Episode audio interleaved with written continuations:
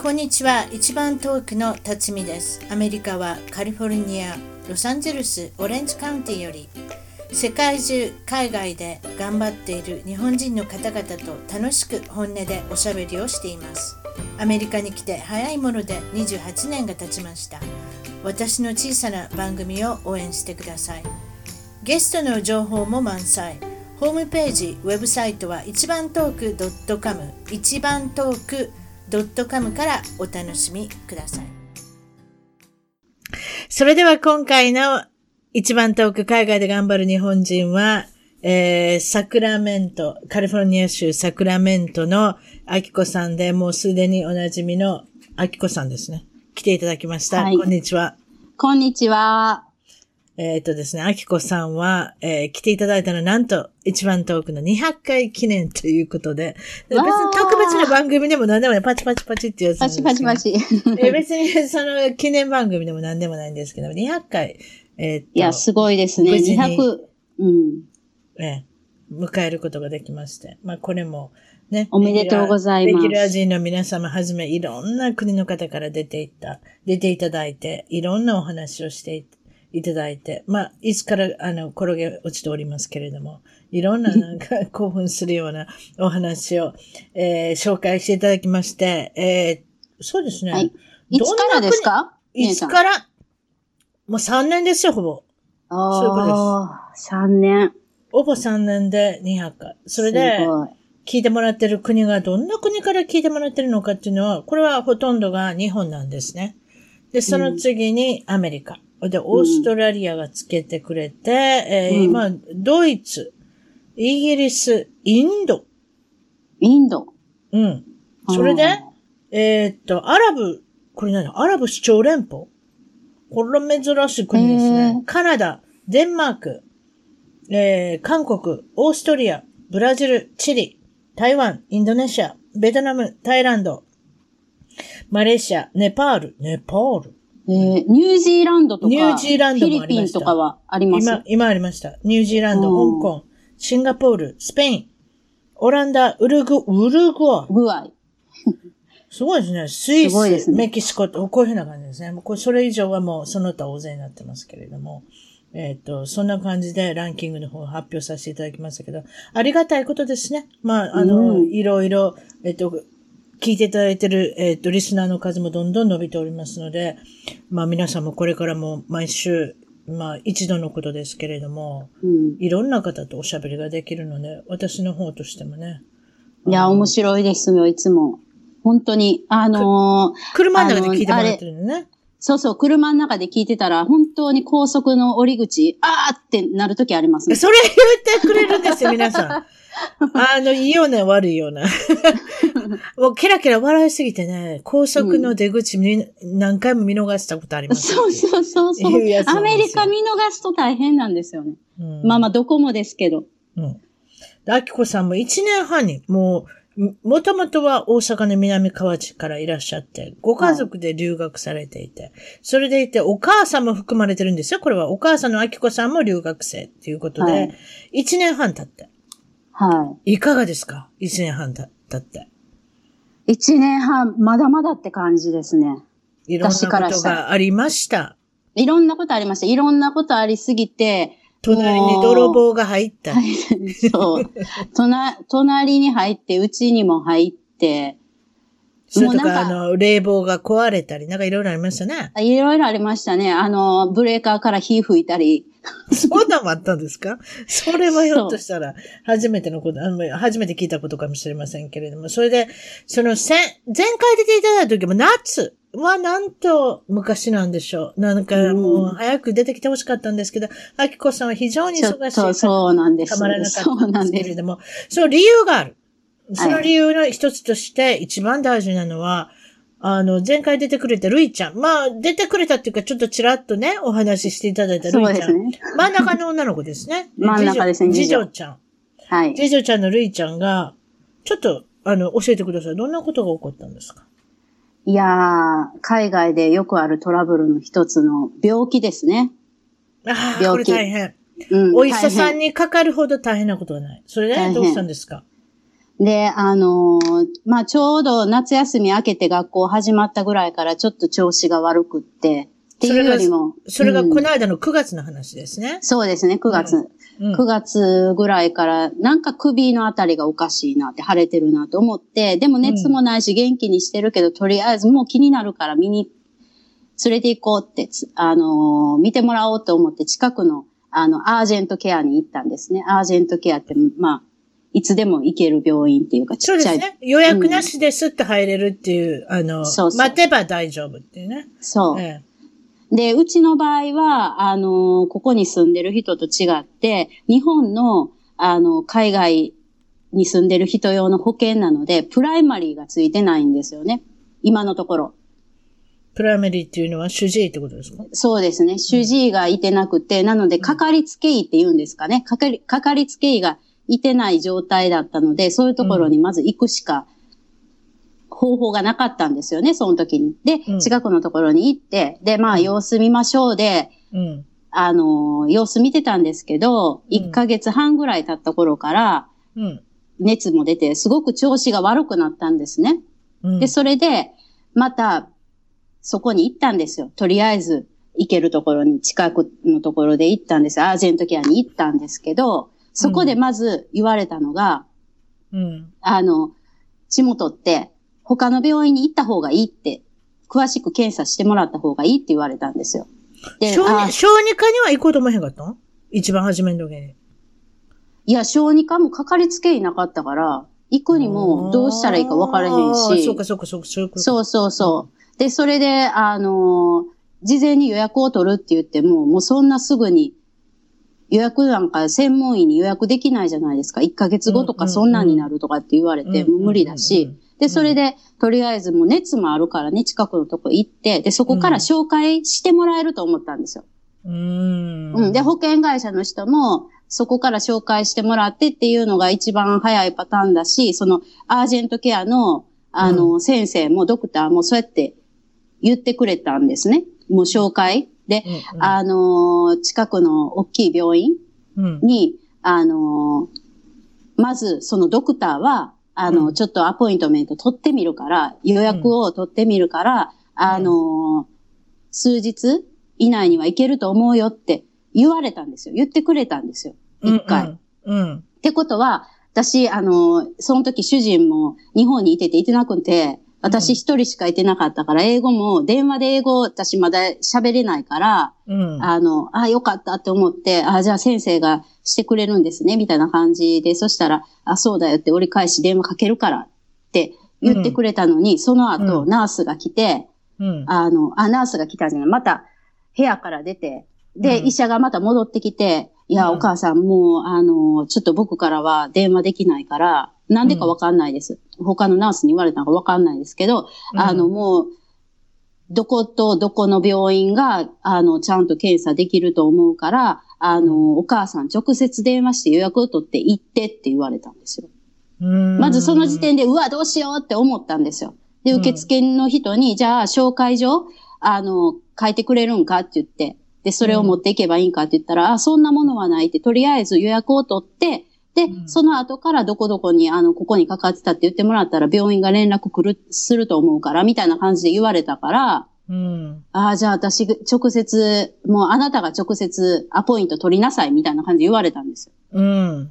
で、熱も出てるしどうしようみたいなもう高熱やったから、で、うんほんで、あの、とりあえず近くの病院に電話するじゃないですか。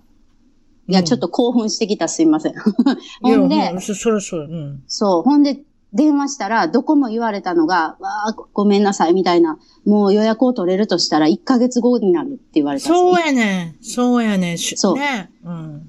で、えーってなって、いや、初心、今初心の人に限ってものすごい長いこと待たされんねん、ね。今熱出てるんだけどって、今首、首の横が腫れてて熱が出てる。調子が悪いんだけど。うん、いや、でも、どんだけ早くても、あその時が10、10月の終わり ?11 月の頭かそんなんやったんですけど、うん12月になるって言われたんですよ。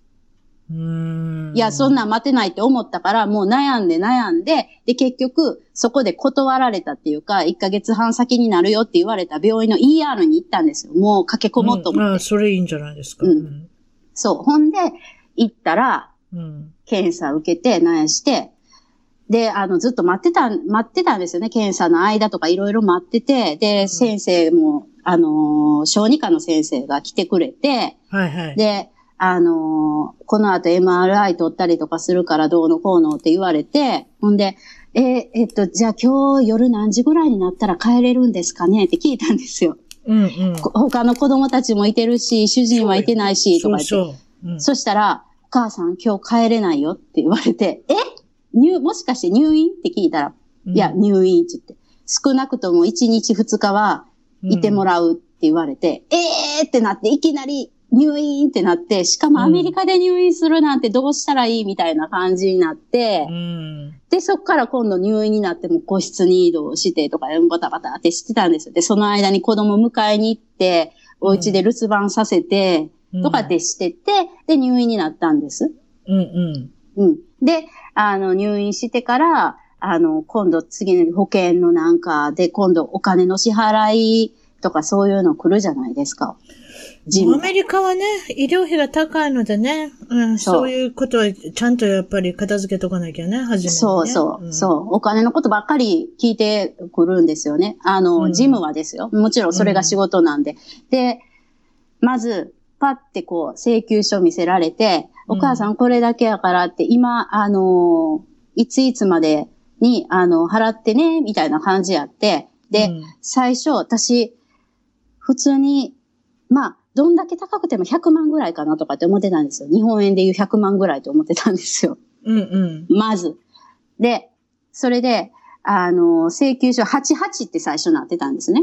うん。88、バラバラバラってなってて、ほんで、あ、88万か。でも今、銀行にそれだけ、あ、こっちの銀行に入れてないなって思って、とりあえず、うんあの、20万、20万だけとりあえず入れたらいいですかみたいな感じで聞いたんですよ。もうその時も保険会社やなんとかって頭になかったので、とりあえず先払いしないといけないっていうのがずっとあったから、で、後から帰ってくる保険会社から、あの、バックされるって思ってたから、で、あ、20万ならでも、ちょ、ちょっと言うて。保険はとか聞かれへんかった、その時いや、保険はって聞かれましたよ。で、この保険を持ってるって言ったら、うあ、ん。その保険聞け、聞かないから、みたいな感じで言われたんですよ。そんなこ。と言われたあ、そう、そんなこと言われて、うん、で、とりあえず今どれぐらいあるの？通帳にどれぐらいあるの？みたいな感じやって、うん、でもねまあそのしたらね、うん、お金集めることの役目しかしそうそうならないからね。うん。そう。で、それで、で、あとりあえず、今、今すぐだったら、とりあえず20万入れるわ、みたいな感じで、私もう80万ぐらいって思ってたから、そしたら、20万、20万ね、みたいな感じ。20万ってことは、2000ですか ?2000 ドル？うん。だって2000ドル？この前2万ドル？うん、いや、あ2000 2000ドル？ドル。うん。?2000 ドル？で、で、言ったんですけど、なんかあんまり向こうもあんまりやって、私もう一回ちょっと見せて、その請求書みたいな感じで見て、1、10、100、1000万って言ってやったんですよ。ほんなら、あれ、ゼロ1個間違えてた。え、ちょっと待って、880万。いや、ちょっと待ってってなったんですよ。うん。いや、ちょっと待って、1000万まず。で、しかもこれは、いつの請求書みたいなの聞いたら、昨日の ER みたいな。うん。ER の分だけで、これみたいな感じで思って、ER だけです。8万8000ドルやったん？え、そう何やったん？え？八そそうなんあ、そう？う、そう。高いでしょ？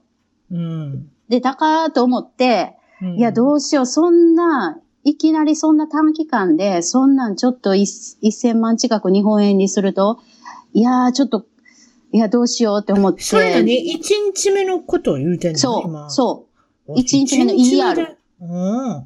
だから、その入院してから小児病棟に移ってからは、また後で請求が来るからって、これは ER の分って言われたんですよ。まあでも、その海外在住者向けの保険屋さんのアメリカ支店かなんかに電話しなきゃですよね、とりあえず。そう。で、それでわーってなって、もう自分の保険のやつ見て、で、それで、なでも一人でやらなあかんからね。それそう。うん旦那さんもその時いてなかったし、で、それでうん、バーってせ取扱説明書みたいな、ねうんっていうんですか？な、なんか、いやこ今度、今度は私のとこ電話してきてや。そうする、そうする。24時間体制で私は、あの、構えてますから。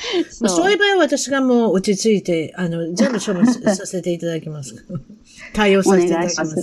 いやいやいや、でもそれでどうなったんですか？いや、それで見たら、あの、うん。高額な請求すぎて、あの、ちょっと支払いに困ってる人のための電話番号みたいな感じであったから、そこに電話したら、普通に、あ、お母さんごめんねって言って、あの、事前に言ってくれたら、あの、大丈夫だから、もしこれから請求が来ても、こちらでちゃんとあの病院と連絡をするから、あの、一銭も払わなくていいからって言ってくれたから、あよかっよかった。もうそっからもう一たやっ瞬、ぱり日本語で言われて違いますよね。これ同じこと英語で言われてもね、安心できませんもんね。そう、そう。まず自分の英語力を疑い、うん、そして、そうでしょ？そう。ええ。ねうん、そういうことだね本当にね、そう。で、言うたら、たらい回しにされてたような感じやったんですよね。1ヶ月、うん1ヶ月半待って、うんほんで病院に電話して、どこの病院に電話してもすぐにアポ取れないで ER に行ってうん、で、なんとか入院できる状態になった。あ、これでちゃんと見てもらえるって、日本にいてる家族もみんな、あよかったよかったって、しっかり治療してもらおうねって言ってたところで、そんなんが来たから、もう一瞬地獄に落ちたんですよ。もう今度から絶対電話して。もうその、アージャントケアに行って言われてちょっと不安がってる、その時点でもう電話して、私に。わかった。やっぱりあの、健康のことやからね。そう。で、うん子供のことやしね、もう自分ならなんとか、けど、子供のね、健康がかかってるから。子供ってな、良くなるのも早いけど、悪くなるのも早いで。そうなんですよ。なので、もう、もう私24時間体制いますから。もうはい使ってやって使ってやって、おでも、願いします。とりあえずはそれで、えっ、と、いろんな検査をして、して、そうで、それんでルイでち、ゃんの様子はどうなったんですか？そうでね、あの、点滴やら何やいっぱい薬いって、で、薬いろんな種類あっても熱が下がらないんですよね。うん。で、それで、で、ちょうど入院してから3日目に、主人が日本からこっちに来たんですよ。うん。で、それで、で、私もちょっと学校の次行くカレッジの準備とかで、どうしても抜けなあかんことがあったので、で、その間主人にいてもらって、そしたら、その間にドクターが来て、うん別室に呼ばれたみたいなんです。ちょっとお父さんって感じで別室に呼ばれて、うん。今のルイ、ルイの状態を説明されたときに、うん。今、疑わしいのが他の先生にもちょっと連絡していろいろ症状を言って疑わしいのが悪性リンパ腫って言われたんですね。悪性リンパ腫って言われるのは、まあ言うたら血液の癌みたいなもんなんですけど、うん。ほでそう。で、それで、あのーそのため、あの、それの検査のために、ここじゃ外科的な治療も外科的な検査もできないから、はい。あの、大きい病院うん。に、子供病院に、あの、移ってもらえ、移ってもらった方がいいと思うって感じのことを言われたんですね。うん。主人が言われたんです。で、私はその話の時は知らなくて、で、主人が私のちょっと学校のあれで迎えに来た時に、うんあの、病院に、あの、ルイの病院に向かいがてらに、うん。あの、ちょっと言っていいかって、今日、あの、先生に呼ばれたんやけど、実は、こういう風に言われてって言った瞬間、もう二人で大泣きですよ、車の中で。そりゃそうですよ。そう、もう、え、癌かもしれないっていうか、その可能性が高いってどういうことあんな元気な子がっていう、なんでうちに限ってまたそんなことになるみたいな感じでもういろんなことがバーって押し寄せてきてっ、ていうか、そういう時って悪いことしか考えませんやん。そう。そと特にその2文字、がガンというう。、そう。その音を聞いた時はもうどどうしようもないですよ。やっぱりそう。もう変われるにも変われないし、どうしよう。あ、もう、あれやなって、あの、辛い治療に入って髪の毛抜けるかもしれへん。もう可愛い帽子買いに行こう、なんやしようとか、もうそんなことばっかり考えて、いやでもうん学校はどうしたらいい？どうしようどうしよう。もうなんかもうそんなんで、うわーってなって、もう二人でハグしながら抱き合いながら、な、泣きましたよ、泣いて。それがね10月過ぎ ?11 月？えーっとね、それが11、えーっと、サンクスギビングの月やから、ね。11月。11月は初めの日やね。そう初め。うん。初めにそれ言われて、うん。で、もうその日のうちに、あの、近くの、その、デイビスの、あの、子供病院にね、もうなんかカリフォルニアで一番の子供病院なんですってね、なんか結構いい病院なんですけど、うん。うん。うん。あの、そこに店員に、もういきなりバタバタバタってですよ。で、あの、救急車で、うん。あの、うん、移って、で、そこから、もういろんな先生来るわ来るわで、で、なんかちょっと変わった症状やから、うん。うん、なんかもういろんな方向、言うたら感染の専門の先生だとか、あとがんチームだとか、もういろんな先生が来て、で、うん。結局、あの、いろんな薬とかも試したけど、うん。よくわからない状態なので、もうその首の、あ、そそう。で、首のリンパの生検う。うん。を、もう、するしか方法はないって確定診断するために。って言って、ですか。そうです、そうです、そうです。うん、で、それを、まあ言うたら、あの、まあ外科的手術、まあ手術に当たるんですけど、その検査も。でも、あの、いついつに、じゃあ、あの、ちょっと割り込むから、入れ込むから、ちょっといつできるかわからへんけど、もう空いた隙に、うんあの、オペしましょうみたいな感じでうん。したんですよね。手術？手術、手術になります。手術室行って、で、前室から、で、全身麻酔で、で、結局、1時間ぐらいかかったかな結構、ちょっとかかったんですよ。で、そんなんすぐにわかるんですか？1年時間。で、わかるんです。で、あの、見た目的に、で、呼ばれて、もう私らからしたら、あ、もうこれで結果がわかる、みたいな感じやったじゃないですか。うんうんうんで、それで、あの、手術が終わって、まあ、こっからが早かったです。あの、ICU に呼ばれて、うん。で、お母さんで、いろんな先生が来て、あの、手術で、うん見た目的なもん、み見た目的には、癌じゃな、癌っぽくないって言われたんですよ。ああ、もうそれでよかった、ああ、よかった。で、じゃあ何だったの？みたいな感じなんですけど、癌っぽくないけど、あのーちょっとこう、細胞、なんか、あのー特定はまだできないから、うんとりあえず、これから検査に入って詳しく調べるけど、おそらく、癌細胞はない、今のところないような気がするみたいな。見た目的にはそうっぽくない。希望の光が差しましたよ。そう。で、しかも、すごいのが、だから、もう、うん今のところすることがないから、検査の結果出るまですることないから、はい、うん今日退院。みたいな。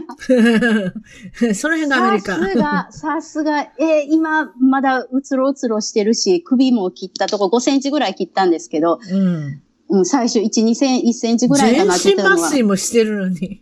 はい、起きましたか？まだ時間がありますから、待つ時間もあれなんで家帰ってください。まあ家が一番ですからね、子供は。そうそう。子供でも大人でもとりあえずは、まあ、あの、保険の関係もあるんですけれども、アメリカで入院するってことはよっぽどですからね。そうなんですよ。結局、1週間以上、2週間弱ぐらいかな。もうだから、あの、病院、病院学校って言うんですかね。あの、うんいわゆる、あの、まあ、ホームスクールの病院バージョンあるんですか？あります、あります。なんかそんな、その、うん、その担当の先生とかもき来たぐらいで、で、学校とやりとりして、これから勉強そうですよね進めていこうとかって言われてたぐらいやったんですよ。うんなのに、はい、帰ろうってなったので、とりあえず、えーってなって、あ、でもよかった、お家に帰れるよ、やっと帰れるよ、みたいな感じで帰って、でもそっから今度検査結果が出るまでがまた不安やったんですけど、確かにね、少し希望はの光は差しましたけどね。うん、うん、そうなんです。で、それで結局、あの、検査結果、1ヶ月、1ヶ月近く結局、もうちゃんちゃんと確定できるまで、あの、うん。かかっ、やってたんでうん、もう、ノーキャンサーみたいな感じで、もう、あの、癌ではない。がんの細胞のは見つかりませんでしたと。ないうん。で、感染、バクテリア何にも、菌もなかったから、感染でもない。まあそういうややこしい菌も見つかりませんでしたと。見つかん、そう。まあただほな、ほな何を見つかったの？じゃあ何やったってなりますよね。うんで、症状、その、あの、腫れてたリンパの中にすごく死んでる細胞がいて、いっぱいいてたんですけど、死んでたんです。細胞が死んでたんですけど、壊死してる状態やったんですけど、うん。あの、よく、アジア人とかでたまにいてるみたいなんですけど、で、うんき菊池病っていう、ちょっと原因不明の病気があるんですよ。あ、聞いたことないわ、そんな。聞いたことある？ないですよね菊池病？菊池病、菊池病って、あの、菊池ディジーズとかって言ってましたわ。あ の先生たちが。あはいはいはいはい。あの、おそらくそうだと思う。で、私も最初、その、それを疑ってたんですよ。だから病院にも私はこうだと思うんだけどってもデイビスに行く前から、そううん言ってたんですよ。うんうん、で、こういう、こう、なんて言うんですか、レポートっていうか、あの論文みたいなのも先生に見せて、これがすごく彼女の症状に近いと思うけど、そしてそれも含めて、あの、確かに、アキコさんは助産師ですからね。そういったところでは、あれですもんなんとなく知。識的に、ええそう、ええ情報収集してて、うんで、そしたら、あの、結果的にそのお母さんが言ってた、菊池病の可能性が高いし、うんで、今は結局菊池病っていう診断も降りたんですけども、うん、それプラス、そうなった原因か何かわかんないけど、もしかしたら自己免疫疾患。が出たのかなそれでそういうことが起こったのかなっていうので、今、ずーっとリウマチ科に行って治療を進めてるところなんですけど、で、なかなか症状も完全に消えないので、もしかしたら、えっ、と、アメリカでいうループス、うん。ループスと言われる自己免疫疾患なんですけど、あ日本では全身性エリテマトーデスって言われる、まあ、難病にあ、あの、含まれてる病気なんですけども、予後が悪いわけじゃないんです。ただ、長期治療が必要なものなんですけども、その治療に、つづりなんてやるの？ループした。ループスは確か LUPUS かな？だと思います。出てきました？なんか聞いたことないわ。ああ、きあ書いてある書いてある。はいはいはい、はい。うんうん。そうなんです。で、そこにブラブラブラって書いてる中に SLE っていう、あの、なんか略語が出てくると思うんですけども、それは日本で言われてる。そこまで詳しいの出てこなかった。出てこないですか？私私の調べたら単なる Google のトランスレーションっていうやつやった。ああ、そう。の辞書、Google 辞書やったから、うん。後で見ておきますわ。本当そう、そうなんですよ。で、今は、あの、とりあえず、そのループスの可能性も、あの、高いので、で、それってすぐに、あの、どうにかなるっていう病気でもなくて、あの、長い期間見ていかないといけないので、今、ステロイドを飲みながらで、あの、この間ね、メールもしましたけど、今、免疫抑制剤の注射、週1回、しかも自宅で注射して、治療してるってことこですね。それもまたびっくりです。ループス腎炎っていうやつ？そうじゃん。ループス腎炎、あの、その中の一つに腎炎もあります。腎臓もやられやすいんですよ。あ、そういうこと？うん。あうんうんうんの、発症すると、うん。腎炎を起こしやすいから、そうならないように、その自分の免疫システムを抑制させる。活発化させないあそうそう。攻撃、変な攻撃体制を起こさせないように、今、抑えてる薬で。とうーんっ。ていうような感じ、簡単に言うと。うん。ほう、あんまり聞いたことないですね。そうですねやっぱ難病、だって難病情報センターっていうところの、あの、サイトが出てくるってことは、相当あれでしょうね。珍しいんでしょうね。多分。まあね、まあ難病の中でも数は多いと思うし、その、うんいわゆる薬でなんとかその発症を抑えることができるっていうようなあれなので、他のもう本当にね、大変な難病で苦しんでおられる方とかいっぱいいてると思いますけど、例えば重症、重症筋無力症とか、あるじゃないですかはいはいはいはい、うんはい。うんうん。とかだともう本当にね、ホーキンスさん？この間亡くなられたホーキンス博士さんで、博士ですか、うんうんあの、車椅子の上で座ってはった人。違いました？数学、えー数学学者。ホーキンスって聞いたことある。違います、例のあの、筋肉がどんどん弱っていくやつでしょ？違うのかな？そうそうそうそうそうそうでしょ？そう。自分のコントロール危険になってくるね、体がねそうそうそうそう。だから、そう。ゆくゆそうくは、初めは大丈夫やけれども、だんだんだんだん弱ってきたらもう、あの、そう車椅子の生活しかできないっていうか、そうそれこそ人にご飯食べさせてもらわなきゃみたいな。そうそうそうそうそうあそ。そういううことか。そうはいはいはい。けど、ずそうではなくてみたいな。ただ、うんうん発症するとややこしいし、で、何よりも、あのーもしループスの場合は、例えば、紫外線に弱かったりとかするんです。紫外線に当たると、すごく免疫攻撃体制を作ってしまうので、体がしんどくなったり、ブツブツできたりとかするから、そうね。皮膚の、皮膚の写真が今出てきましたね。そう赤い、そう赤く、ちょっと、あの、ただれたりみたいな感じで。そうなんですよ。何回もだから、あの子も、あの、あの、ブツブツができて、そう、今でも手のひらにこう、ラッシュが残ってるって先生が言うもんやから、で、それで免疫抑制剤も追加されて、してこれからのるんですけ、どこれからの治療は、これはどどういうことになるんですか？治っていくんですか？ゆくゆくは。もしループスだったら、うん。完治っていうのは難しいと思います。常にずっと薬飲んで、うんこう発症を抑える。なるほどね。うん、うん、うん。で一生、うん。うん、まだ確定、まだ確定したわけじゃないってこと？確定したわけじゃゃないです。確定したわけじゃない。ただ、その、前言ってた菊池病とかいうよくわからない病気あるじゃないですか。それにしては、長すぎる。ググったからよくわかってるから。あ、長すぎる。ああ、それはき、あ、いいわゆる期間があるんですか？どれぐらい？ああ、そうか。ほんならそれでもないってことか。けど、うんけど、それの可能性もあるから、けど、もしループスやった場合は、やったら、それはそれで子供にとっては、あの、急激にその腎臓が悪くなったりとかする可能性もあるから、うんなんせ今は、これから1年は、ループスの治療法は一緒やから、ループスの治療としてうん。様子見るって確定するまでにはまだあと、少なくとも半年10ヶ月かかるって言われました。いや、でも、よかったですね。いや、わ私の悪い、ちょっとこういう言い方しちゃいけないんですけど、悪い例言うていいですか？例のアージャントケアばっかり言ってて、熱の下がらなかったこの最悪のパターンっていうか、そういうのを聞えいたことあるどうやったんで。すか？小学校1年生の時に、うちの息子が、女の子名前忘れましたね。よく熱っぽくて休むんですよ、その子ね。うんうん。で、あの、私、担任の先生とよく仲良くなって、その子のお話お話とかして、そそしたら、結局、大きな病院行かなかったんでしょうね、その子ね。はいその辺の、あの、いいわゆるアージェントケアみたいな、まあ、ちょっとした、はいはい。ウォークインのところしか行かなかったです。うん。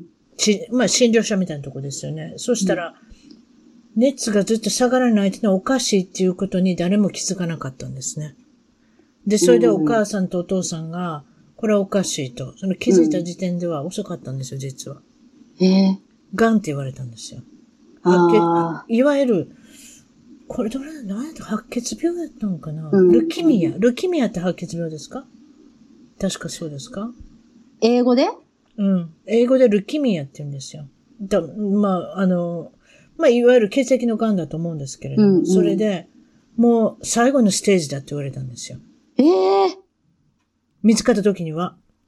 ええなので、その女の子、それ以来学校にも来なかったんですが、一回だけ来たんですよ。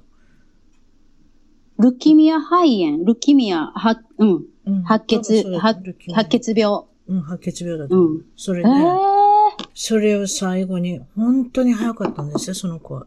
もう半年ぐらいで亡くなられて。みんなもう、生徒の子、生徒の1年生ですもん。ああ、怖い。でもね、あ言うときますわ。はまあ、その、熱が下がらない。微熱がある。長く続く。これ絶対おかしいです。そう、そうなんですよ。絶対病院行ってください。う。うん。もう子供でそういうこと絶対ない。まあだからその人ごまかしてたんですよね。多分ね、お母さんお父さん働いて両、両方働いてうんおられて、ちょっとぐらいの微熱だったら学校行きなさいみたいな感じだったんじゃないんですか、うんちょっと私も想像でごめんなさい。でも多分そうだと思って担任の先生も言ってありました。お忙しいご家庭の人だったんで、あの、病院行くっていうこともあんまり考えずに、また風邪、また風邪って言われてたんじゃないんですか、うんって言って。でもやっぱりそうですそ。の微熱が続く。私も一人そういうルキミアのこと知ってますけれども、うん必ず微熱が続くんですよ。だから、うんうんアキコさんの診断は、もうこれはもう正解です。すぐに行ってこれはおかしいと思うのは。うんもう、いや、でもね、もう本当に病院の先生にも、うん、母さん ER 来てよかった。ほんで、最初ここのオフィスに電話したけども、うん。1ヶ月後にこ、1ヶ月後じゃないと無理とかって言われたから、もうここに来た、切ったんです、私、みたいな書いやいや、本当そうです。あの、そしたらもうそれが正解、みたいな。今度 ER 行くときは、にいわゆるこっちのチルドレンズホスピタルの ER 行ってください。まずもうそっから行ってください。うん。うんもう間飛ばして。もうチルドレンズホスピタル小児病棟は一番、あの、い ER っていうかその緊急病棟の中で一番、あの、この子たちの、まあ、結果もわかるというか、まあ診断も早いですし、診断も一番正確だと思いますよ。そうですよね。ええそうですよね。ええ。まあまあそういうことで、うん。あまあ、これからの、まあ、ね、治療っていうのも、どんどんどんどん、こう変わってくるかもですけど、とりあえずやっぱり専門医の方を見つけて、うん。ううまく、もうこれはもう本当に不幸中の幸いですよ。本当にそうです。で、で、あの、入院してる時に、あの、子供病院に入院してたでしょ？そしたら小児科の先生ばっかりじゃないですか。うん。うん。で、言うたら、こう、小児科の何々専門とかっていっぱい出るけど、トータルした小児内科の先生が、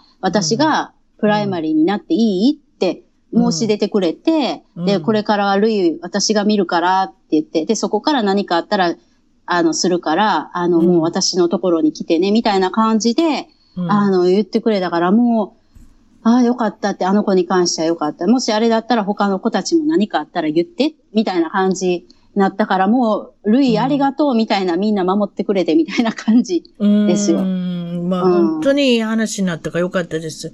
私ね、あんな小さな小学校1年生のこのお葬式行ったの初めてですよ。あーあれほど辛いことないですよ。辛い、辛い、辛い。それも半年前、私よくね、ボランティアでね、うん。あの、学校の方をお手伝いさせていただいているので、担任の先生とも仲良くなってたし、その女の子のことよく覚えてるんですよ。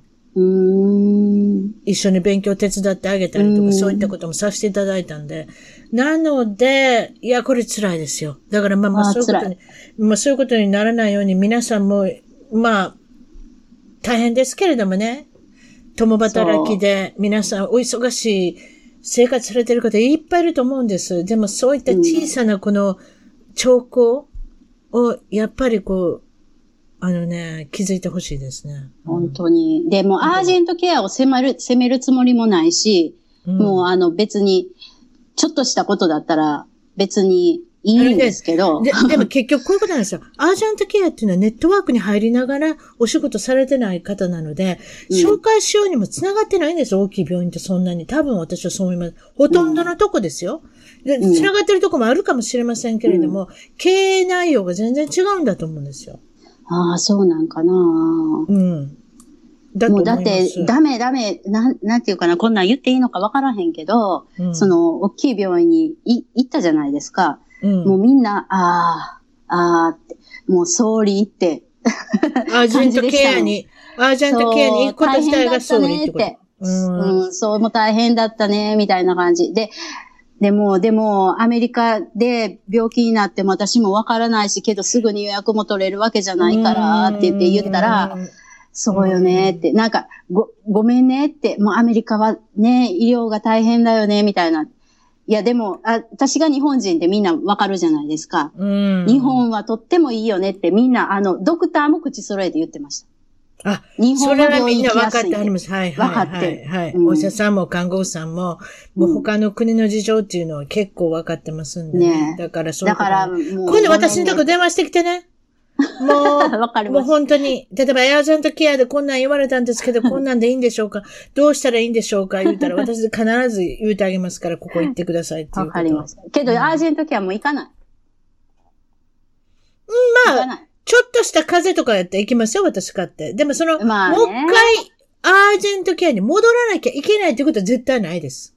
うんうんうん。そこで分からないものだったら、やっぱり専門家行かなきゃいけないってことですよ、やっぱり。うんうん。うんあそこはやっぱり、すいません、ちょっと風邪ひいたんですけれども、そしたら、どうしましょうって、咳止めもらいましょうって、もうそれぐらいしか考えない方がいいですね。うん、そうですね。そうですね。うんもう高熱あんまり続いてとかやったら、だからこの間、さやが、一番ちっちゃい子が、うんあの、3歳の子がね、熱出した時にも、もうアージェント飛ばして、うん。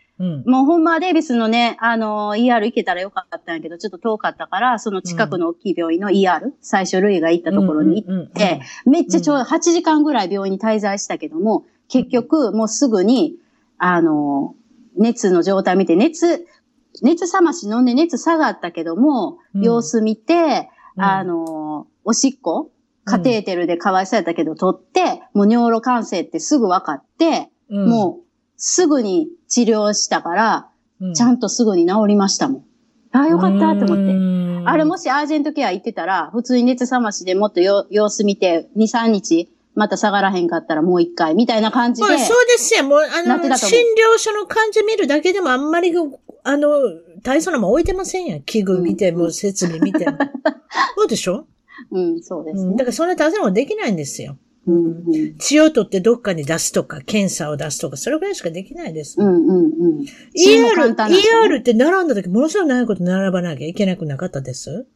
並ぶのはね、そんなに、ただ、検、その間間がめっちゃ待つ。うーん。例えば、血取ってその後、で、カテーテル取ってその後、で、薬してその後、で、先生来るの待ってその後、みたいな、その間が長くて。うーん。うんあとは、もう一つ教えておきましょう。本当に困ったら、もう救急車呼んでください。それが一番早い。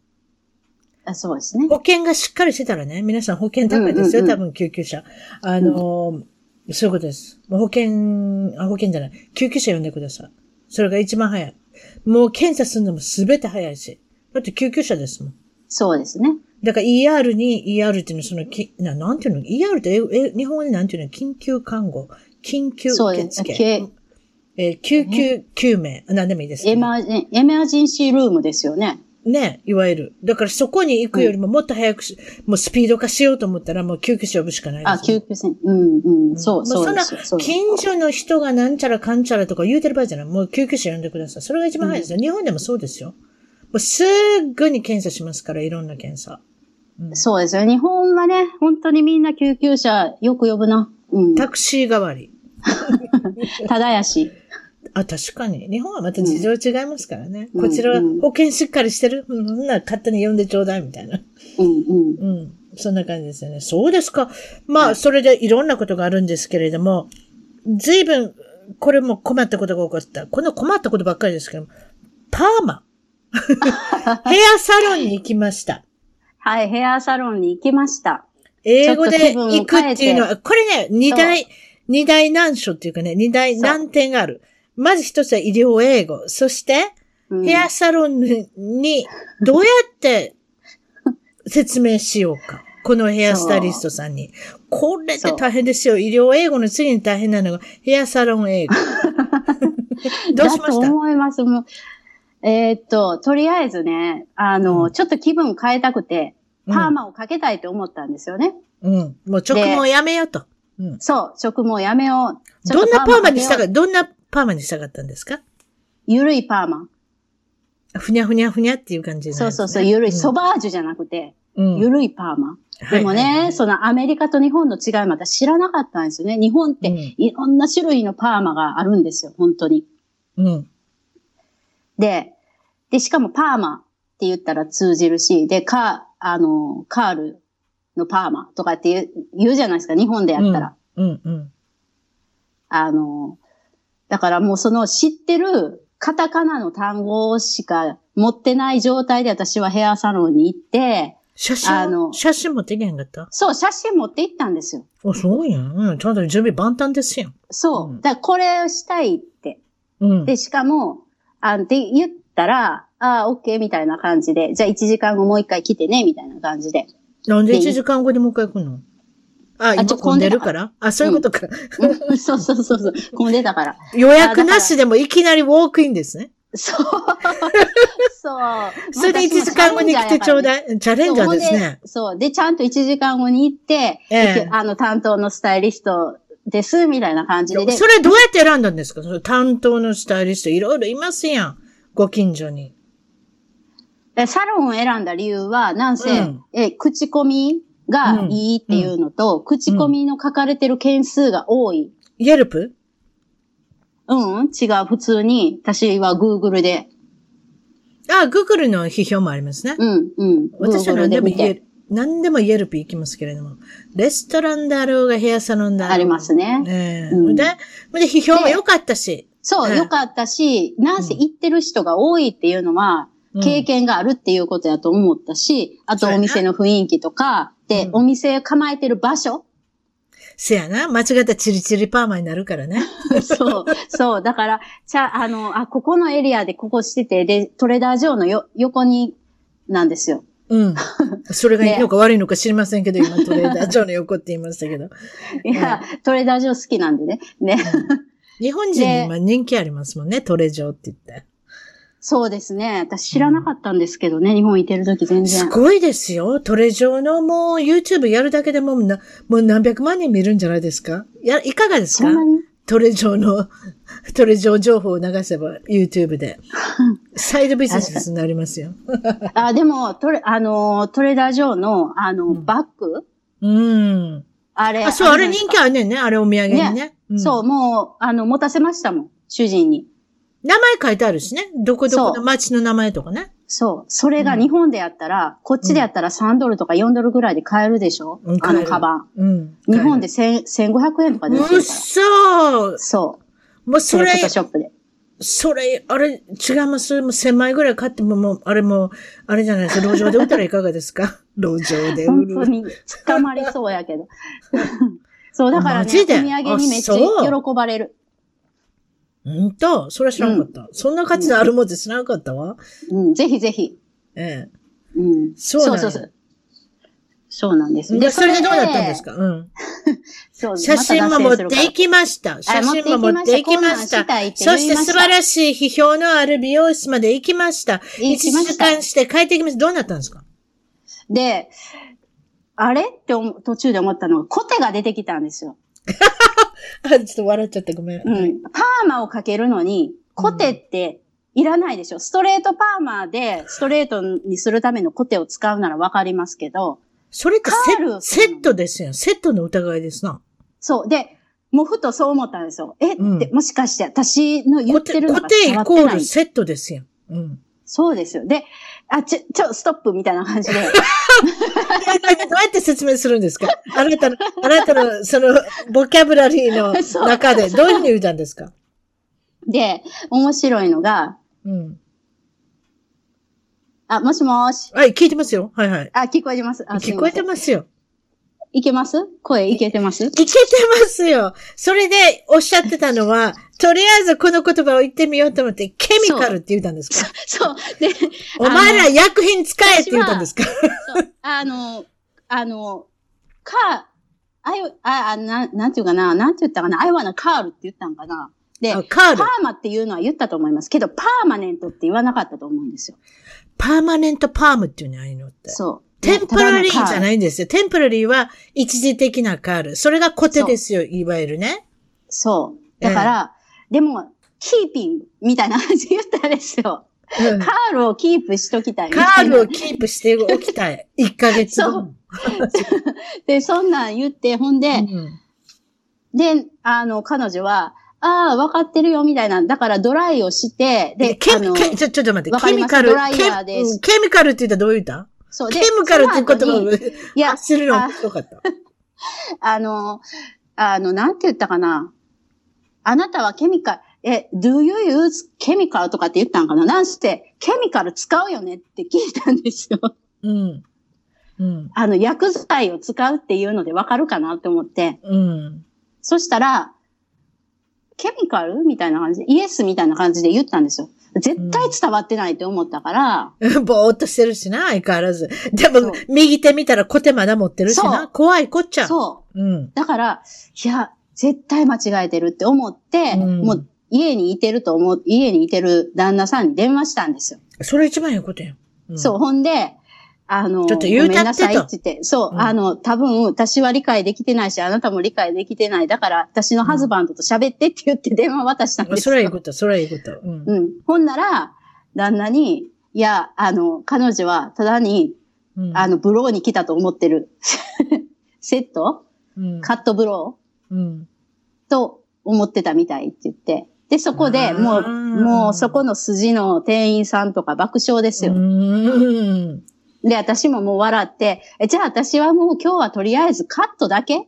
みたいな感じでなったんですよ。うん、もうもうええわって、パーマの部分は。もう、しんどいわって。そうそうももう、まあ、だってもう、座ってるんでしょ ?30 分くらい座ってるに違います 座ってる、座っってる、座ってる。で、てでそれで、まあで、でも、あの、じゃあ、せっかくだから、あの、ブローもしようね、みたいな感じで、でも私この後ただ、ただ単にグローサリーショップに行くだけなんだけどね、みたいな感じで話してて、ええあの、終わったんですけど。食べ物のお買い物に行くだけだし、みたいな。そう、そう、そうなんですよ。それで、まあでもせっかくだから、あの、旦那さんとデートでもしたらって言われたんですけど、いや、うん子供たちいてるから無理って言って、うんうん。でももう笑いで終わりました。あの、めっちゃいい人やたちだったし、すごい丁寧やったんですよ。それで後からまたパーマかけに行ったんですか？もうやめたんですか？で、それでね、私うんバカだから、うん。どうしてもパーマかけたかったんです。そういう時ってありませんどうしても今日切りたいとか。どうありしてもますよ締め切りをしたい今日でしょ？今日でなきゃ嫌なんですよ。そう、今日やりたい。うん。で、それで、うん。絶対、で、パーマなんかそんな失敗せえへんやろって、日本でそんなパーマで失敗したことないえ、え、ちょ、ちょ、ちょっと待って。で、そこの、あの、店を出た時には、コテを使ってやってもらったんですか？それとも髪の毛を切ってもらっただけ、何なんですか？あ、髪の毛は切ってもらって、切ってもらったって言っても、すいて綺麗に、あの、傷んでる部分うんを、あれカットしてて、そんなに変わってないです。ただ、うん。あの、綺麗にブローはしてくれました。それでさ、出ました、エンジンかけました、車乗ってみました。やっぱりパーマをかけたい。やっぱりかけたい。そういうことでしょ？えどうしたんですか？そう。で、本当だったらそこの店で予約を取って行けるときに行こうと思ったんですよ。ただ、そこのお店が繁盛しすぎて、うん。次パーマをかけれるのがもう1週間も2週間も先になるんですよ。なにさっきまで1時間で待って帰ってこいって言うたのに2週間3週間。そう。これは病院ですな。そう。そう。だから、いやいや、そんな待たれへんな、どうしても今日しようと思っても、そうそうね、決意したのにって、うんで、どうするんですか？ね、もうバカだから、私バカだから、どうしても、じゃあ、そんな失敗せえへんやろ、巻くだけやし、って思って、うん、何それ？うん。いつも行ってるネイルサロンに、うんすいて、あの、ネイルサロン、髪の毛も切ってもらったりできるんですよ。ああ、わかるわ。ベトナムの人やろ？そう海外。ああ、そういうとこに来てもらったことあんそうね。。きっとウォークインですぐできるだろうと思ったから、うんうんパッと行ったんですよ。うん。で、あの、もう次はちゃんと言いましたよ、パーマネントって。うん。うん。うん。あの、できるかっつったら、あ、できるよ、みたいな感じやって。うん。うん。で、写。真を見せた。うん。そしたら、うん。多分、私が見せた写真って日本の美容室のサイトの写真なんですね。うん。うん。日本では、ああいうカール、ブローしたようなカールのパーマが、普通のどこの美容院でもできるんですよ。うん。なるほどね。うん。うんで、今まで私もそれはしたことがあったので、その感覚でアメリカの美容院に行ってたんですね。うん。で、そこの美容美容室にも行った時に、これ見せた時に、あ、だから最初のところはブローやと思ったと思うんです。その写真が。うん。うん。うん。わかります？言って、うんこれブローでできるカールだから。あ、そういうことです。そういうこと、そういうこと。うん。うんうん。これはブローよとか言うはるんやん。ここんなんパーマンではできないのよっていうね。例のそうその、カールの感じでしょ？そう。うん。で、それを次の行ったところでは、は、うんあの、言われたんですよ。これは、うん、パーマじゃなくてブローよ。うんうんうんうんで、私は説明しましたよ。片、あ片言の英語で。これは日本のサイトで、日本ではこういうパーマができるから、あの、これはパーマでできたカールって。けど、これができないのって聞いたら、うん。うん。これの近くはできるって言ったんですああ。まあ似たようなことはできると。そう、似たような、大きい。ってことは、大きい、まあ言うたら、こう、わかります？ロット？ロットの大きいので巻いたら、カールが大きくなるでしょ、っていうことでしょ？そうそうそうそうそう。うんうん。ほんでやってみた。それでやってみたんですよ。もうそんなし、そしたらもう、チリチリ。チリチリパーマになったんですか？チリチリパーマに、まあ、そう、もうなんかその、パンチパーマまでは行きませんけど、まあ、うんいわゆるソバージュになりました。うわソバージュ。本当？そう。でどうしたんですか？い今ずっと団子にしてる。見えないように。見えないこのクソ寒い、クソ寒いのに団子にしてるんですか？団子にしてる。団子にしてて、でも、今、あの、いい感じに、もう、帰って、すぐに髪の毛洗って、うん。もう、で、ずーっと今、団子にしてるもんやから、わかります、カールが、うん。だんだんだんだん、ちょっと伸びてきてるんですね。ただ、先のチリチリの傷出る部分はカットしないと、ちょっとどうしようもないので、うんそのカットの次、また頑張ってサロン行こうと思ってるんですよ。一番最初に行ったところに。そうですね。そう、そこでカッもトするまうちょっと計画。性のある、あれですね。そう。今日絶対したいと思った時にネイルサロンに行ってしまったのが間違いかもしれない。私ね、一回ね、ネイルサロンの、いや、皆さん免許あると思いますよ。そんなん言えませんよ。あなたたち免許あるのって言えないけど。うんもちろんそれ免許あってやっておられるんだと思うんですけれども、もう見るからにヘアスタイリストの人勉強してないって感じの人が出てくるんですよ。うん。わかります？わかる。最低のことしか分かってないし、勉強する気もないそそういう感じの人が出てきて、それで私が一回こんな髪の毛にしてくださいって言ったら髪の毛をすく、すく、あの、ハサミってありますやん。う。はいはいはいはい。すくハサミじゃなしに何持ってきたと思います？カミソリ持ってきたんですよ。カミソリ、カミソリ。昔はやりましたよ。カミソリでシャッシャってやろうと思ったんですよ。カミソリっていうか、まあ髪の毛をき切るカミソリですけど、そんなんしたら髪の毛めちゃめちゃ痛みますよ。うんうんうんうん。ほんで私、ちょっと待ってって言ったんですよ。今何しようとしてんの？って言って。それ、カミソリで髪の毛切ろうとしてないで、それはやめてって言ったんですよ。ああ。で、髪の毛やめてって言ったんですけれども、うんあのーハサミ使ったんですけど、やり方ようやらんのでしょうね。もうむちゃくちゃなとこありましたよ。わあ。私も途中でもうやめてって、もうとりあえずパーマ液流して、もう、もうやめてって言えばよかったなって思ったけど、私途中でまた確認したんですよ。うん。それだってね、うん。確認は確認を。重ねながら、やっぱ疑い、まず疑いから始まってますやん。そう、お互い。いや、でもね、あの、なんかロット、ロットが私からしたら、細い気がしたんですよ。わかるわ。お前らのロット見せてから使ってくれいう感じですよね。そう、一番大きいの使ってって言って。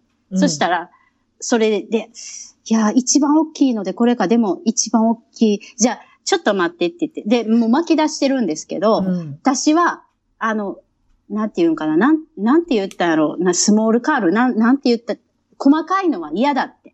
うん。細かくならないよねって言ったら、ああ、ならないよって、細かくないよ。あなた、細かいの嫌ね、みたいな感じとか、い、い、嫌ってその疑いのね、根本にあること、外人同士の英語で喋ってること。うん。ちゃいます？これが相手がアメリカ人の普通にネイティブの英語喋る人やったら、ああまあまあ分かってくれてんのかなと。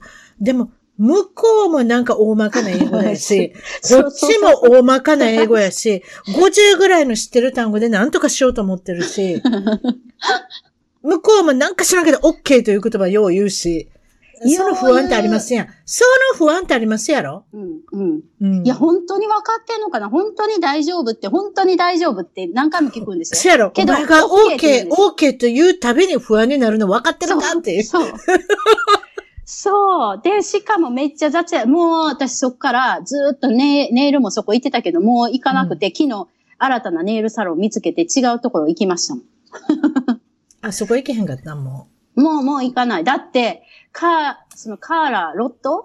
う。うん巻かれてるやつを取るときも、めっちゃ雑やから、めっちゃ髪の毛抜けるんですよ。ブチブチブチブチブチブチって言いながら、コロコロコロコロ取っていいくから。やー、それ大変。うわー。え、だからね、ネイルでもうお金儲けしたいし、それだけでなしに、あ、ちょっとあなた髪の毛も綺麗なほんな来て、みたいななんか、もうお金儲け主義なんだと思うんですよ。だからやっぱりヘアサロンは、ネイルと一緒になってるとこ良くないかもですね。うん。と思う。で、しかも、うん。頭やってる時に、私、あの、爪がもう剥がれてきてたんですよ、ネイルがね。うん。うん。けど、来週し、その次の週にしようと思ってたんですよ。子供のバースデーパーティーがあるから、その前に行こうと思って。だからもう今いいやって思って。そしたら、いや、もうどうせ待ち時間長いから、うん。今やりって。あの、一週間長く持つやつ、あの、うん新しいの入ったから、うんって言って、もうめっちゃゴリ押し。めっちゃゴリ押しで結局、ま、待ってる間に詰めされたんですよ。うん。まあ、いつも行ってるとこやし、まあ、一週間もつれ、まあ、来週行く手間もはず省けるから、まあ、もうまあ、いっかって最終的にはなったんですけど、うん。しかも、いつもしてくれてるハンドマッサージとかなかったから、うん。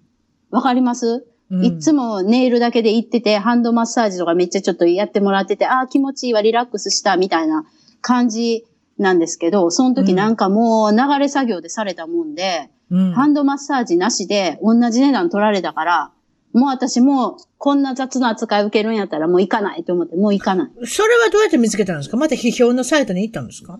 それはね、一番最初に友達が、あのーあの、母の日の時に、うん。母の日に、その友達の旦那さんが、うんあ、の、ネイルでも行っといでって言って、子供たち見とくからって言って連れて行ってもらったところなんですよ。あのね、これ言うときますわ。私の長年の失敗から学ぶこと。うん。ヘアサロンで行っちゃダメなんですよ。ヘアサロンの誰々まで聞かなきゃダメ。うーん。ネイルサロンの誰々まで聞かなきゃダメ。そこのオーナーが全員、あの、教育してるとは限らないから。うん。やっぱりその才能を持ったヘアスタイリストだったり、ネイルリストだったりするから、そこに行ったら誰に会いに行かなきゃいけないのか、指名しなきゃいけないのか、そこまで聞くべき。うん。絶対それはある。それはよく感じる。うん。だって指名、だ。って指名されてる人ってめちゃめちゃ忙忙しいですもん。うんなので、うん結構もう予約とかも入ってるんですよ。うんなので、ウォークインで、あの、一元さんみたいにぴょって入っていくじゃないですか。そしたら、空いてるお姉ちゃんがやってくれるもんやから、空いてるお姉ちゃんイコール人気のない人が待ち構えてる場合がある。うんうんうん。うん。私はそう思そうですね。そうですね。もうだから次カット、そこ行くときは、で、前の人すっごい良かったし、カットしてもらった時もちゃんと日本の美容室が、美容院の人がやるようなハサミの扱いをしてたから、あ、あの人いいなって思ったんですよ。う。うん、あ、だから、あ大丈夫だ、ここって思ってたコテが出てきたから、あ、しまった、うんみたいなね。なんですけど、もうあそこのネイルのところは、ダメ、雑やし、本当に。サクラメント日本人の人いませんの？いや、いてると思いますよ。い、いて、いてますよ。いてます、いてます。いててもな、日本人やから上手に切れるわけじゃないしな。私それで被害に遭ったこともあるし。おばあちゃん。マジですか？おばあちゃん。おばあちゃん？おばあちゃん。多分老眼が入ってはったと思うね。細かい、こ細かいとこ切ってないのも左と右と長さちゃうねんもん。もう、もう二度といかんけど。や、もうそれ寿命、なんか目、ね目見てたらかすめてはんのか、ちょっと老眼も、もう皆さんね、美容師、美容師さんに言うときますよ。ちょっと老眼で不安になったらコンタクトレンズか老眼鏡かけるか何でもいいですけど、なんかしてください。すっごい迷惑やった。左と右とちゃいますねんね、長さ。それはダメですね。うん。うんでしょ？まあうんでもいろんな日がありますよね。子供さんはどういうところで切ってるんですか？子供さんはスーパーカットとか？子供は今のところ切ってないです。私が前髪切るぐらい伸ばしてるから。あ、あ、そうか、お母さんが切るのか。それはすごいわ。前髪ね。前髪だけで、うん後ろは伸ばしてるから。そうね、女の子さん全員やったらね、うちの息子なんか1ヶ月に1回行ってますよ。男の子ああ、だからね。男の子はね、うん行かないと。う。うんん。例のその辺のやつ。その辺にあれ、スーパーカットとかありますよ。グレートクリップスとか、うんあります、あります。あの、あとなんで、ファンタスティックサムとかありますよ。まあ、ああいうとこでいいんですよ。うん。お母さんにお金いるから。本当にもう、だからそれだけでどんだけお金飛んだか、だからもうすぐにカット行こうと思ったけど、まあでも、ちょっとしばらく団子で乗り切って、日本の方が安いですよね、ヘアカット。違います？どうかな？どうかな？ああ、でもそうかな。カだってこっットだけやったらそうだっ。てこっちはチップ入れる。入ります。うんうん確かに。いくらなんでもやってもらってノーチップってことないでしょ？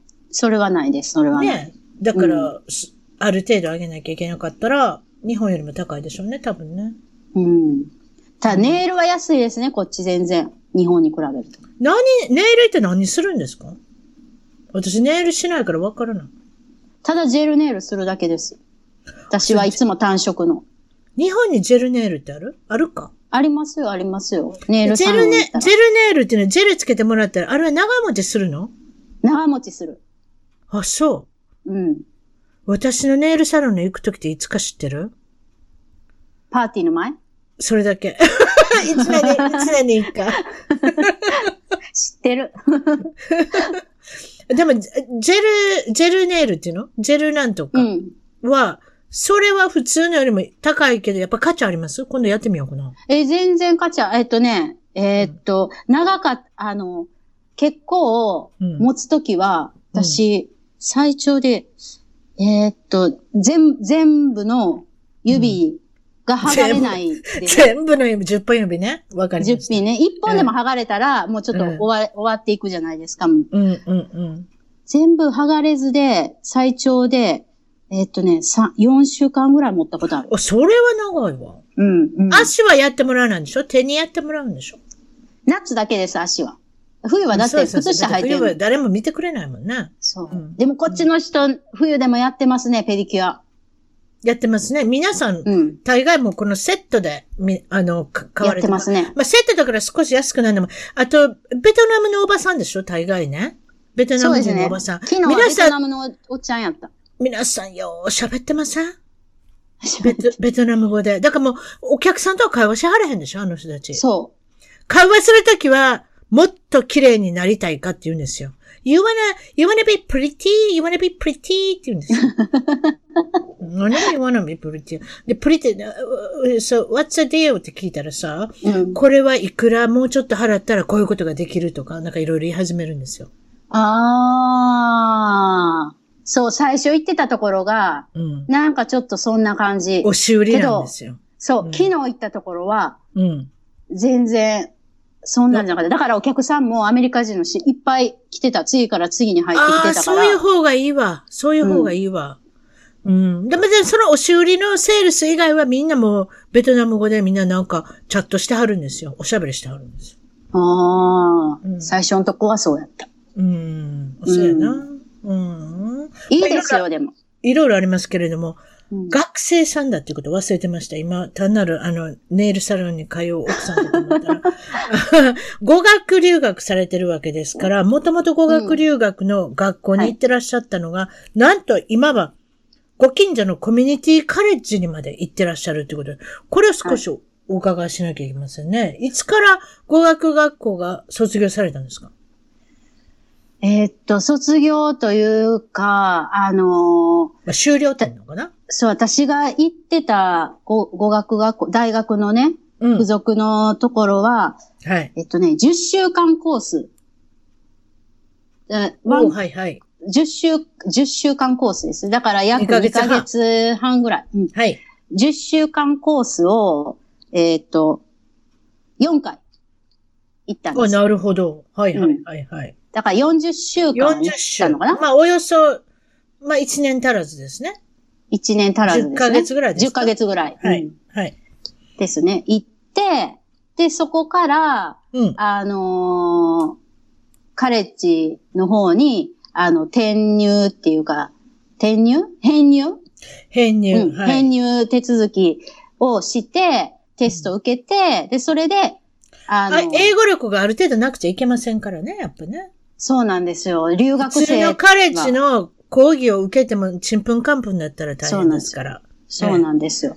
で、それで、あの、ある一定のそのボーダーライン、英語のテスト、はい超えれたので、ええあの、まあ、なんとかカレッジの学生として、うんあの、受けて、入れてもらえるようになったんです。この、えっと、1月、1月の終わりぐらいからスタートしてます。はい。留学生の規定としては、あの、日本の貯金通帳にお金がなくちゃダメなんですよね。残高証明。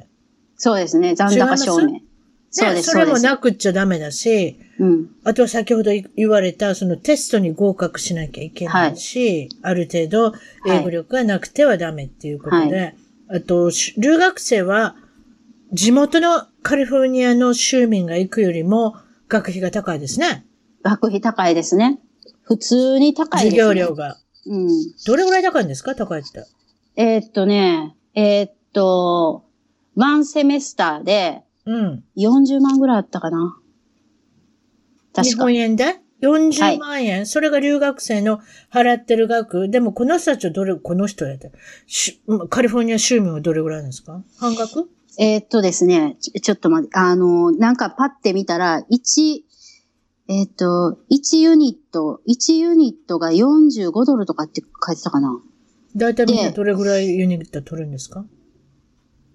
だから500ドルぐらい、えーっと、フルタイム、フルタイムっていうのは全日制、全日学生、うん、うん。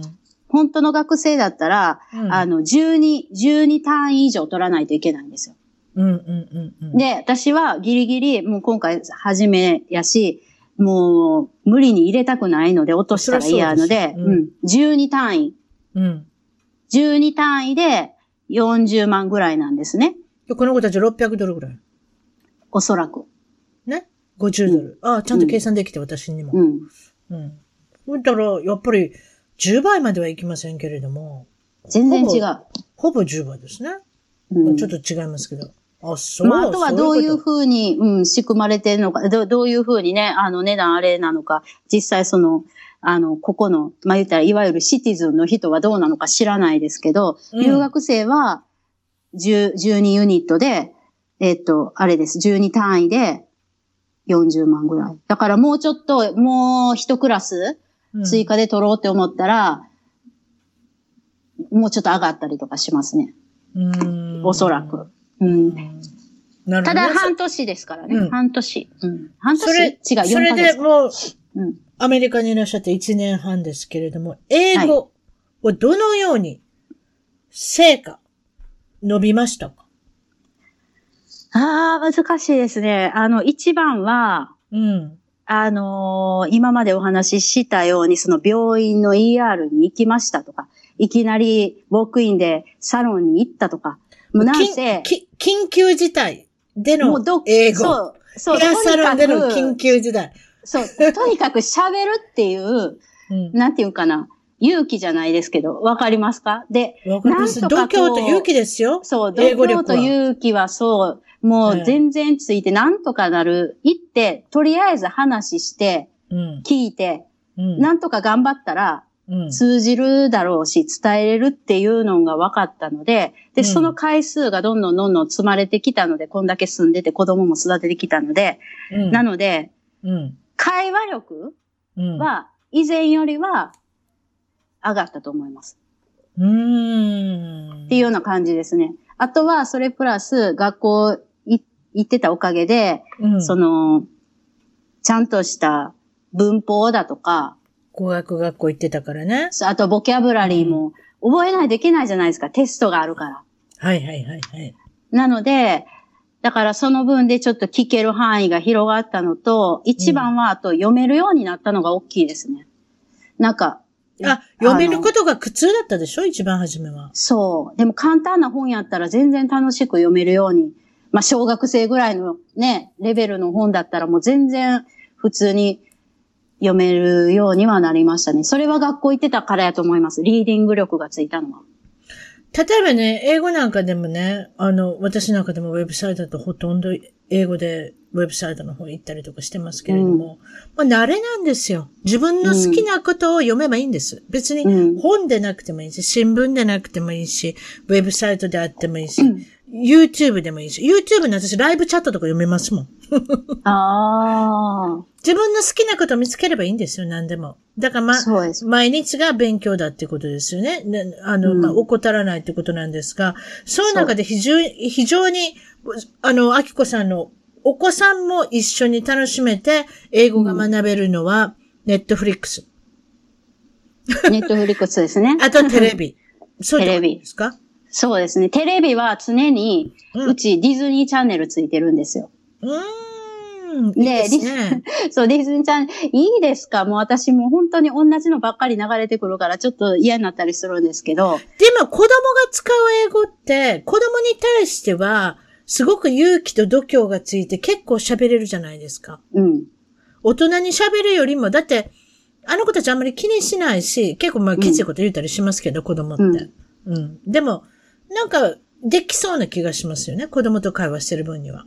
そうですね。そうですね。うんあの、いいと思います。で、ディズニーって、そんなに悪いなんか、ことを教えないっていうか、悪いことがこう番組に入ってこないので、アニメーションの中にも入ってないから、うん。あの、わか、あの、よく日頃使う。で、使ってても、そのうん下品な会話じゃない綺麗なわかります英語がね、そう、綺麗な英語。そう。で、しかも簡単、子供相 YouTube。だから YouTube 見ちゃダメですよ、私みたいに。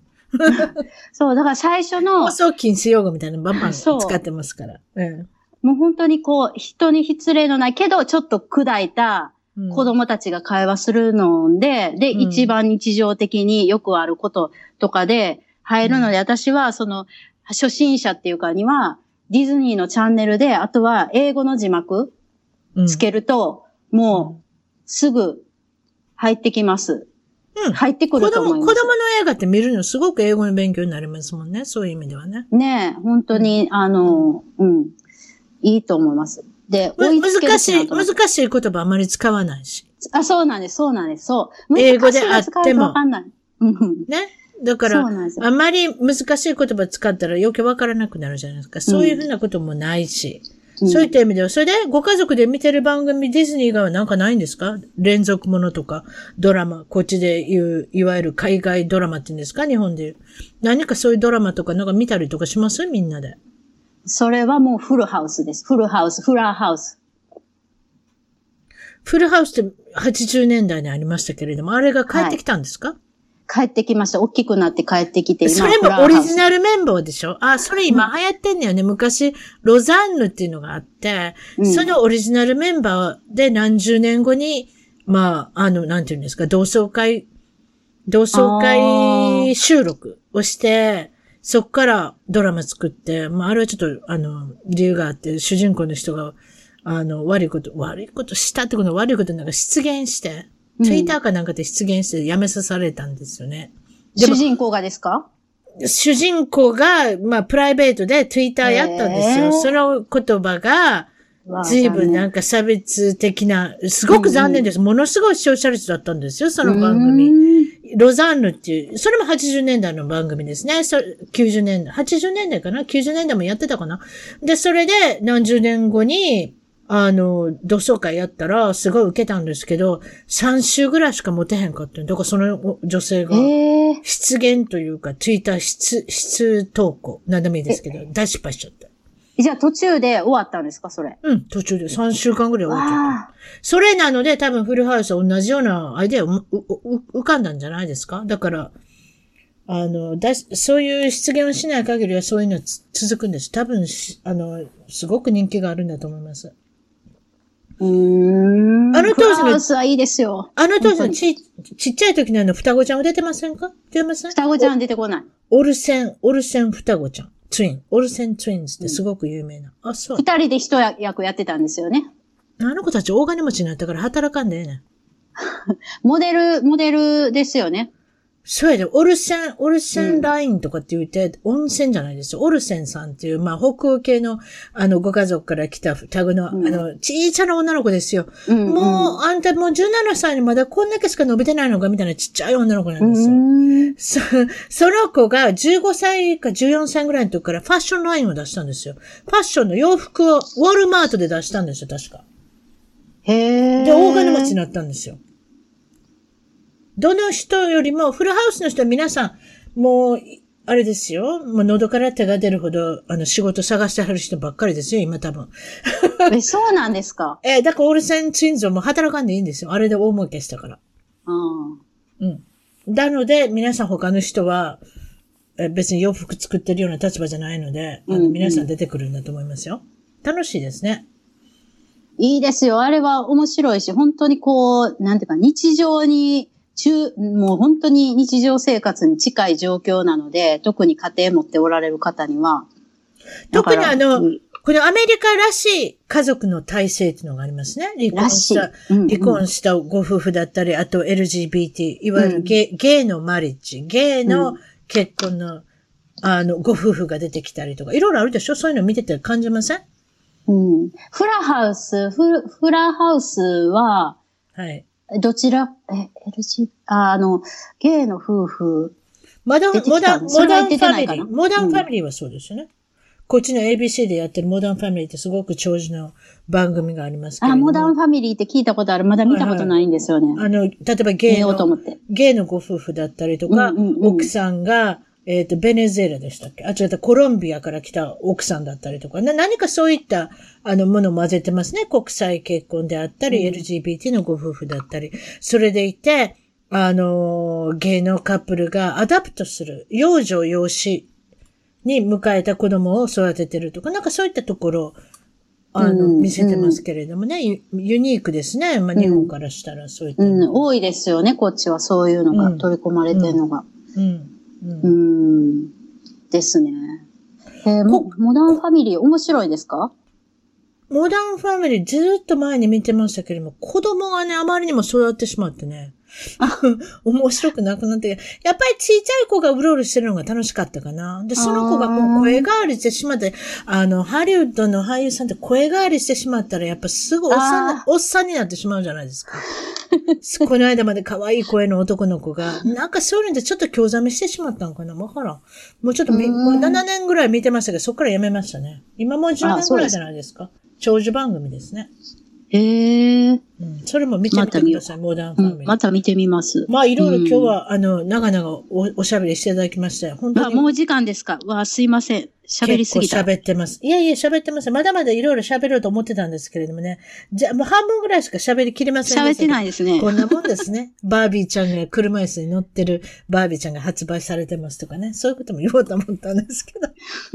あっという間でした。そういうことですね。じゃあまた、こまあの、帰ってきてください。またおしゃべりしてくださ。はいい、またお願いします。はい。どうもありがとうございました。ありがとうございしました。はい、どうも。一番トークのツイッターでぜひフォローして絡んできてください。また一番トークの Facebook で気に入ったらぜひいいねをお願いします。番組の聞き方は iTunes もしくは内蔵のポッドキャストアプリより一番トークを検索。Android のスマートフォンからはサウンドクラウド Google プレイミュージックのアプリより一番トークを検索。チャンネル登録をして新着をいち早くゲット。私の小さな番組をぜひ応援してください。